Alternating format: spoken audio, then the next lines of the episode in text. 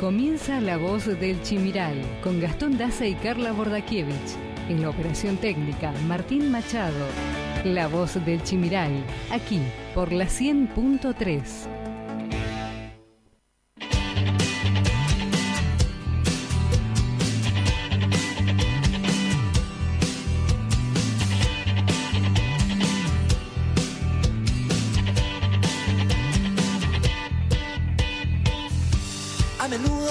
y no encuentro el sentido. Aunque siempre me siento tan feliz de estar vivo. Cada tanto pregunto qué podría haber sido. Si tomaba otro rumbo y hacia otro destino. A veces tengo miedo de encontrarme solo y desnudo frente al espejo. Ponerme sincero en voz alta, oír lo que pienso.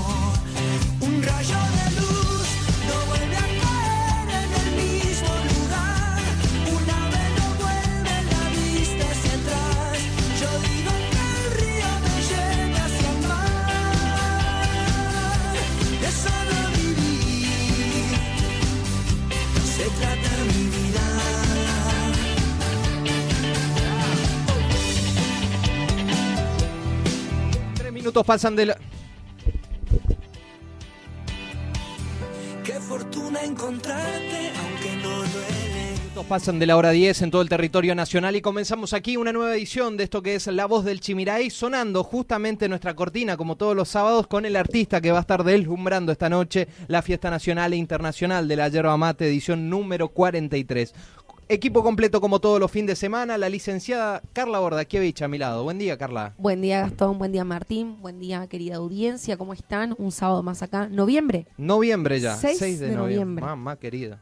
Qué linda la cortina. Sí. Vos sabés que estu- estuve en la fiesta de la yerba y Sí. antes de que toquen los totoras Ajá. pusieron temas de Abel Pintos. Había sido que sabía Ah, usted sabía. los temas de Abel Pinto y no, No sabía no que se sabía. acordaba, Claro. nomás, y cuando tocó nuestra cortina, Bueno, está todo el predio. previsto para el día de hoy. Veremos qué nos dice el tiempo en Tenemos- materia climática, escenario adentro, escenario afuera. Vamos a estar con invitados de lujo después de las 10 y 30 que hagamos el resumen de la semana, que vamos a estar hablando justamente sobre estos temas. Pero el Servicio Meteorológico Nacional, ¿qué nos dice, Carla? Mira, actualmente nos dice nublado, sensación térmica de 22 grados, máximas de 27 grados y 22 gra- eh, de 18 grados, perdón, pero no hay probabilidades de lluvias. Se va a mantener nublado únicamente 12%, así que de llover no va a llover. Pero como llover. estamos en Misiones, Mm, viste que llueve, sale el sol, granizo, Nada. ¿no es cierto? Se largó la estudiantina ayer en Posadas. Sí, se Pensé largó que la se iba a suspender Sí, también porque- estaba amenazante el cielo, estaba pronosticado lluvia. Es más, había una alerta emitida por parte del Servicio Meteorológico Nacional, una alerta amarilla con posibles precipitaciones, pero parece que pasó rápido. Porque Eh, fue al mediodía un, un buen chaparrón y Sí, después y después se, se despejó, ¿no? normalmente la estudiantina. Bueno amigos, tenemos mucho para contarles, vamos a estar con invitados y comunicaciones telefónicas. Recuerden que el próximo sábado, por ejemplo, nosotros ya no vamos a poder estar hablando de política porque el viernes a las 8 de la mañana comienza la veda electoral, lo que justamente regula a los medios de comunicación principalmente eh, y a los actos eh, sociales, proselitistas en las calles que limita justamente 48 horas antes de lo que sería el acto electoral y finaliza dos horas después de que hayan cerrado los comicios. miércoles, jueves seguramente cierre campaña, ¿no? Miércoles, jueves están Hasta previstos viernes varios no. cierres de campaña a nivel nacional, a nivel provincial también. Veremos qué es lo que sucede. Hubo visitas de referentes muy importantes también en la semana aquí en la provincia de Misiones. Vamos a estar hablando de todo esto. Pero primero, a las 10 y 30, ¿a quién vamos a estar teniendo aquí en el piso de la radio, Carla? Vamos a tener a la contadora pública nacional, la señora María Eugenia Zafrán, intendente de la ciudad de Apóstoles. Bueno, ahí saben que el Previa- tema fuerte va a ser fiesta de la yerba mate. Resurgió, ¿eh? Resurgió, comentar, sí. sí. Vos sabés que estuve viendo fotos, estuve viendo el No predio de la venir, ¿no? Espoyerba. ¿no? hoy voy a ver si me pego una vueltita. Estuve viendo el predio de la Espoyerba, hermoso como lo pintaron, lo dejaron bastante ambientado. El hecho de, de pintar ya cómo le cambia la cara. ¿Te das Increíble, cuenta, no? Sí, sí, sí, bien iluminado también. Sí. Hay muchos están muchos expositores. Está muy bueno, ¿eh? Eh, muchos artistas. Y bueno, los Y- y artistas... las- vos sabés que el tema de las pantallas, la iluminación, aunque uno no parezca, Ajá. son detalles que le dan otra vibración. Porque No es el, el típico predio que nosotros estábamos acostumbrados a nuestra época, ¿entendés? Sí. Y ya te Pero digo que yo recuerdo, fiestas de la yerba mate hace muchos años, cuando yo era chico, eran muy buenas. Por eso te digo, pero estamos Muy hablando bueno. 10 años atrás. Sí, sí, sí, sí. 10, 12 años. Ahora parece que empieza a tomar impulso exacto, nuevamente. ¿eh? exacto, exacto. Bueno, cerca de las 11 también vamos a estar hablando justamente, lo decíamos el próximo sábado, no vamos a hablar de política, así que hoy vamos a cerrar prácticamente con los principales candidatos. Hemos hablado prácticamente a lo largo de los programas con todos. Hoy vamos a estar hablando con el candidato a diputado nacional del Frente de Todos en la provincia de Misiones, que busca una banca justamente en el Congreso Nacional, Isaac Lenguaza. A las 11 de- vamos a estar charlando con él, dialogando justamente sobre esta campaña, cómo ha sido la recorrida, todo y por qué quiere que los misioneros los voten. Y para finalizar también, A las 11 y 30 vamos a estar comunicándonos con Martín Arjol, candidato a diputado nacional por el Frente Juntos por el Cambio, que estuvieron recorriendo muchísimo todo lo que es la provincia. Vamos a preguntarle sobre apóstoles, claro. porque vino la semana pasada, ¿era? Que estuvimos, ¿sí? Sí, sí, estuvo, estuvo en y Apóstoles. esta estuvo semana recorriendo. siguieron recorriendo, pero más al norte, me parece. Exacto, y con visitas de referentes importantes, como lo es el gobernador de la provincia de Corrientes, Ah, Gustavo sí. Valdés, gobernador reelecto Vi- vi que justamente y que arrasó prácticamente con los votos y se empezó a hablar mucho de la posible figura eh, para el 2023, integrando una lista ejecutiva como candidato a presidente tan, tan, tan, o vice. Veremos. Estaría bueno un presidente federal, ¿no? Siempre centralismo, Exacto. centralismo, creo que... Y ahí vamos bueno, a... el último fue Cristina, eh, Néstor de Santa Cruz, pero está bueno que por ahí algo- tienen otra mirada. Claro. No tanto como los porteños que son más centralistas, en el caso de Alberto Fernández y todo, y quedan postergadas y relegadas muchas cuestiones de Claro, las y ahí provincias. se puede ver la, la ver en- puesta en práctica los reclamos y necesidades de las provincias. Exacto. También estuvo Facundo Manes en la provincia, de esto vamos a estar hablando en cuestión de minutos. Pero saben ustedes que pueden comunicarse, pueden enviarnos su mensaje, estamos en contacto directo junto a ustedes. Así es, nos escriben o mandan audios al 3758 40 4601, repito, 3758 40 4601. Qué fortuna encontrarte, aunque no lo elegimos. Que me cuentes tus sueños y que cuentes conmigo. Porque a veces tengo miedo de encontrarme solo y desnudo frente al espejo. Ponerme sincero en voz alta, gritar lo que siento.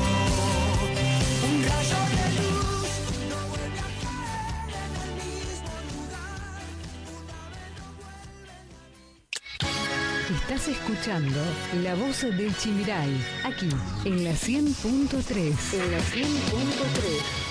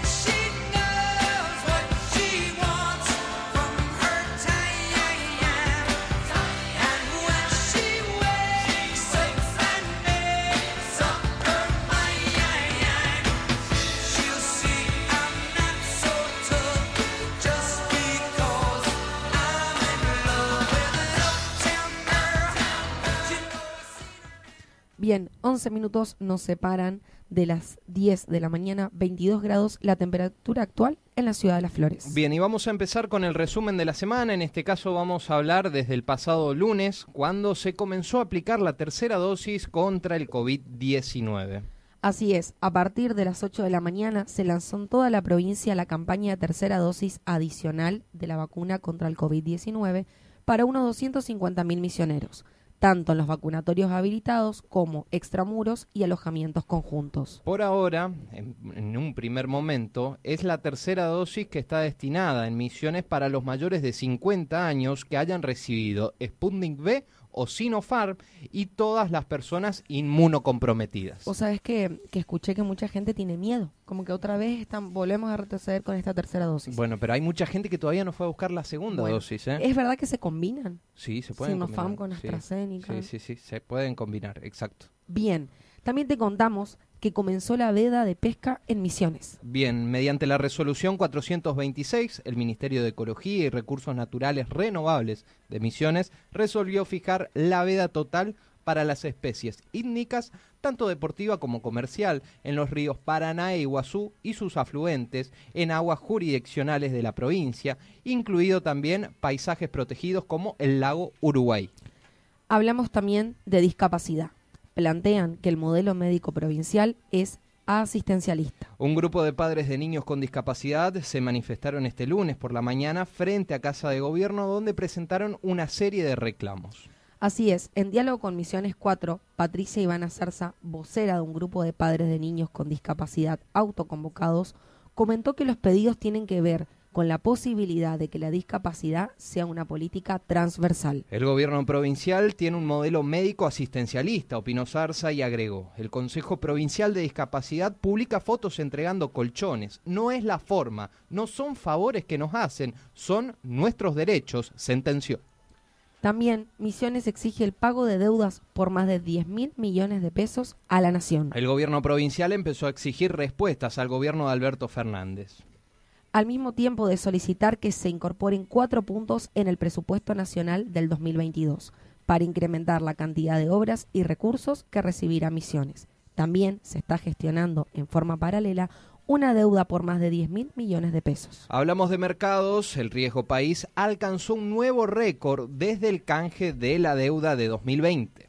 Los mercados de Argentina operan el lunes con una tendencia dispar en medio de dudas sobre el futuro económico y político del país. A menos de dos semanas de la elección legislativa de medio eh, término en la que el oficialismo podrá perder su liderazgo en el Congreso. Los bonos en las plazas extra bursátil logra- local perdían 0,3% en promedio, tras acumular una semana pasada una baja del 0,4% y del 4,2% durante octubre, llevando al riesgo país a máximos históricos más en más de un año, que es de 1.722 puntos al básico.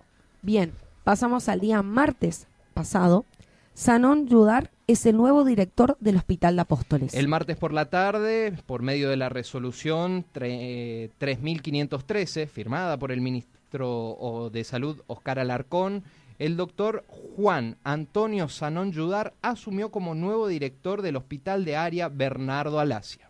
Así también, durante la ceremonia se puso en función a la doctora Juliana Pedroso como gerente asistencial. En tanto que Francisco Barla- Barladín se desempeña como gerente de recursos humanos. El flamante nuevo director manifestó, Estoy muy orgulloso por esta designación, agradecido también, como siempre, trabajé en varias instituciones, mi finalidad es trabajar por la gente, poner todo de mí, apoyar al personal de salud que va a ser mi gran pilar para soportar el trabajo que requiere esta dirección. Bueno, finalmente tenemos nuevo director en Apóstoles ¿Los conoces? del hospital. No. No es de acá, ¿no? No, creo que no. Creo que no. Ahora lo- le podemos preguntar Ah, al intendente. Otro tema, ¿no? Ah, sí, porque me, me resultó, o sea, no conocido el nombre. Bien, lo importante es que desem- se desempeñe bien en su área. Y tenemos dos justamente. cargos más que están buenos, ¿no? Sí, Esto de asistencial, asistencial administrativo y derecho, recursos humanos. perfecto. Está bueno, ojalá funcione. Bueno, pasamos al día miércoles. Te cuento que comenzó la edición número 43 de la Fiesta Nacional e Internacional de la Yerba Mate. Este año, la fiesta de la yerba brinda una gran oferta gastronómica, exhibición de maquinarias, expositores, jornadas tecnológicas y artistas de primer nivel, entre ellos Abel Pintos, Nicolás Olmedo, Los Totora, Los Saloncitos, El Villano, Migrantes, DJ Atencio, entre otros variados músicos de excelente nivel del sector local y regional. Bien, seguimos con más noticias, en este caso del día miércoles. Manes en Misiones. Voy a trabajar, eh, voy a trabajar en que los impuestos no ahoguen a los argentinos que quieren producir. El candidato a diputado nacional por Buenos Aires visitó la Tierra Colorada para apoyar las candidaturas de Martín Arjol y Florencia Clipauca, mostrándose categórico respecto de la presión fiscal del país. Tenemos más de 160 impuestos en la Argentina. Hay que hacer una ley integral impositiva que sea simple, justa y progresiva, sentenció. Ojalá lo logren, ¿no? Gustavo Valdés necesitamos diputados jóvenes con ideas nuevas. Este miércoles el gobernador de la vecina provincia de Corrientes, Gustavo Valdés, reelecto en su cargo por un amplio margen en las últimas elecciones, llegó hasta Posadas para apoyar a Martín Arjol y Florencia Clipauca, candidatos a diputados nacionales del Frente Juntos por el Cambio. Dijo, tenemos que meter diputados nacionales jóvenes con ideas nuevas e innovadoras y creemos que podemos hacer una buena elección cayó la coparticipación por primera vez en 14 meses, 750 millones menos a Misiones. Misiones recibió 10.100 millones de pesos en concepto de coparticipación en el mes de octubre, lo que representa una caída real teniendo en cuenta la inflación de 2,5% en comparación con el mismo mes del año 2020. En términos nominales, a la provincia llegaron 750 millones de pesos menos de lo que se esperaba y es un producto y este producto la caída generalizada de las transferencias que envía la nación a las 24 jurisdicciones. También te contamos que Macri presentó un escrito ante el juez Brava que tiene que definir si lo procesa o no antes del 14 de noviembre. En el marco de la causa que se investiga el espionaje a familiares de víctimas de Lara San Juan, Mauricio Macri llegó este miércoles 3 de noviembre a la localidad bonaerense de Dolores y se presentó a la cuarta citación a indagatoria, donde presentó un escrito ante el juez Martín Baba. Se negó a responder preguntas y pidió su sobreseimiento. Ahora, el juez tiene 10 días para resolver la situación procesal del expresidente. A todo esto quiero repudiar algo. Viste que cuando se baja Mauricio Macri, no sé si lo viste en las noticias, se baja Mauricio Macri de la camioneta, hay varios micrófonos, varios periodistas, y entre ellos da la casualidad de que justo caza el micrófono de C5N. Viste que ahora, a partir de la pandemia, muchos medios de comunicación empezaron a usar las cañas. Ya no es más el micrófono en la mano, ahora es la caña para mantener la distancia. Agarra Mauricio Macri, baja del auto, agarra el micrófono de C5N, lo corre, no solamente que lo corre, sino que lo agarra hasta que se desprende de la caña, cae al piso con agua. Esto es repudiable. Sale después el expresidente a pedir disculpas, dice que se sintió aturdido cuando bajó del auto entre tanta gente, entre tantos micrófonos, que no vio el micrófono de C5N, pero da la casualidad de que justo eh, ese. micrófono es un acto feo. Sea el medio que sea, es un acto horrible y hay que repudiarlo, porque tanto se jacta el expresidente de su libertad de prensa en la época que él estaba justamente como presidente del país. Esto es justamente un acto que demuestra que no hay libertad de prensa o que hay ciertos medios a los que a uno no le gusta. Así que totalmente repudiable. Por más que haya pedido perdón, disculpas, listo. Pero esto no se debe hacer, porque así como se lo criticamos a Alberto, se lo criticamos a Cristina, a Mauricio Macri también se lo vamos a criticar. Fíjate que vos trabajás en primera persona con eso. Es una falta de respeto. Es una falta de respeto. Al periodista que está haciendo la nota. Más allá de qué programa sea. Aparte, sos expresidente de la nación. Tal cual. O, sea, sos expresidente de la Nación Argentina. Eh, piden respeto y, no lo hacen. Seguimos con más noticias y hablamos del caso Otesur y los Sauces. Cristina, Máximo y Florencia Kirchner pidieron ser sobreseídos por lavado de dinero. El pedido ya fue trasladado a la Fiscalía y la querella que deberán pronunciarse antes de que el tribunal oral tome una decisión. Bien, y también la vicepresidenta y sus hijos están acusados de lavar o blanquear millones de pesos y de dólares de dudosa procedencia o turbia procedencia a través de los hoteles y la inmobiliaria. Pasamos al día jueves. En Misiones, los salarios de los judiciales están por el piso, dijo Piumato. El secretario general de la Unión de Empleados Judiciales de la Nación visitó Misiones para acompañar el reclamo de la seccional provincial del gremio, en reclamo a mejoras salariales y estabilidad laboral para los empleados que llevan ya años contratados y todavía no pasan a planta. Destacan que los gasoductos virtuales serían la mejor opción para Misiones. Mientras que el gobierno nacional sigue anunciando nuevas obras y ampliaciones de los gasoductos, Misiones se mantiene como la única provincia del país que no cuenta con ningún metro de redes.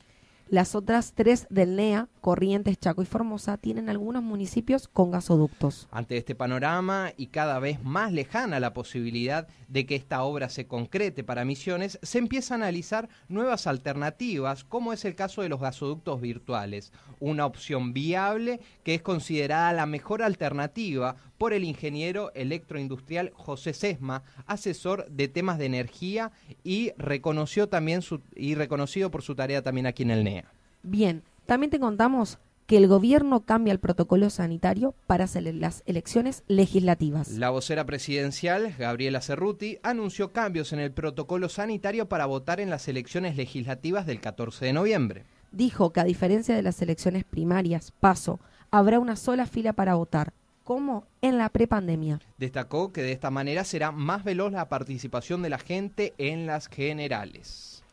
Bien, operaron a Cristina Kirchner en el Otamendi. Así es, la vicepresidenta Cristina Kirchner fue sometida el pasado jueves en el sanatorio Otamendi, sanatorio porteño. Una, se hizo una histerectomía programada justamente que demandaría entre tres y cinco días de internación. Se supo que la operación eh, fue todo en orden, no hubo mayores inconvenientes y está cursando un posoperatorio bastante bueno. Así que se espera que en los próximos días ya le den el alta. Nada grave la, operación. Nada grave, algo bastante común, sencillo, poco invasivo. Bien, ayer, viernes 5 de noviembre, te contamos que el COVID en Misiones se detectó la variante Manaos en más del 72% de las muestras. Actualmente la variante COVID-19 que predomina en Misiones es la Manaos. Estos datos se desprendieron del último reporte de vigilancia activa de variantes SARS-CoV-2 y fueron confirmados por el Ministerio de Salud de la provincia. De las 11 muestras aleatorias que enviaron para analizar durante el periodo del 31 de mayo al 9 de julio, se detectaron 8 con las variantes de Manaos. Una fue de la variante Reino Unido, una de la andina y una mutación que no pertenece a las variantes de preocupación. Bien, también, también vamos a hablar de diabetes. En Misiones la padecen más de 174 mil personas. La prevalencia de la diabetes avanza cada año en todo el mundo. Misiones no es la excepción. En la actualidad, la provincia tiene una prevalencia del 13,8%. Esto es 174.867 habitantes es decir, que 13 de cada 100 personas la sufren. Pero, precisó la directora del Programa Provincial de Diabetes, Elizabeth Méndez, solo la mitad conoce su diagnóstico. Exigencias de PCR en la frontera, la Nación analiza alternativas. Durante su visita a Puerto Iguazú, la ministra de Salud de la Nación, Carla Bisotti, se refirió a la posibilidad de que se deje de existir la prueba de PCR a los brasileños que ingresan a misiones tal y como lo había solicitado formalmente el gobierno provincial para seguir impulsando el turismo regional. Hablamos también de ganaderos de Andresito que advierten faltante de insumos para el rubro. Los productores ganaderos del norte misionero siguen apostando a la actividad, a pesar de los contratiempos económicos y políticos del país. Darío Bruera, presidente de la Asociación Ganadera de Andresito, explicó, con la incertidumbre que existe en todo el país, la cambiaria, que no sabemos qué va a pasar con el dólar o la macroeconomía, el productor tiene como único refugio hoy para sujetar su dinero capitalización de Hacienda y cuidando también su ganado. Bien, también te contamos que hubo un principio de acuerdo para los medicamentos congelados. La secretaria de Comercio Interior anunció que se alcanzó un principio de acuerdo con los laboratorios para retrotraer el precio de los medicamentos a los valores vigentes al primero de noviembre pasado, o sea, hace cinco días. Y los mantendrán sin alteraciones justamente hasta el próximo 7 de enero. Bien, Vamos a repasar el COVID en la semana, cómo se ha comportado, amigos. A ver, porque han aumentado un poquito los números, les cuento. ¿eh? Eh, nos remontamos al sábado pasado, 30 de octubre. Todavía en octubre se han confirmado 8 casos. El domingo 31 de octubre, último día del mes de octubre, también se han confirmado 8 casos. Empezando noviembre, el día lunes, 10 casos fueron confirmados. Martes 2 de noviembre, 12 fueron los casos confirmados. Miércoles 3 de noviembre, 9 casos confirmados. Jueves 4 de noviembre, 13 casos confirmados. Y en el día de ayer se han confirmado 12 casos. Apóstoles no ha detectado ninguno esta semana, según los números oficiales del parte del Ministerio de Salud Pública. Si contamos estos números, en total en la semana fueron 72 los casos confirmados. Tenemos que agradecer que esta semana no hubo fallecidos. En total, desde que va la pandemia, se han diagnosticado 36.636 casos. Casos activos tenemos 106, externados 99, internados 7, recuperados 35.827 y fallecidos 703. Estas fueron las noticias más relevantes de la semana. Estas fueron las noticias más relevantes de la semana. Todo lo que pasará y tenés que saber pasa por aquí. La voz del Chimiral. La voz del Chimiral.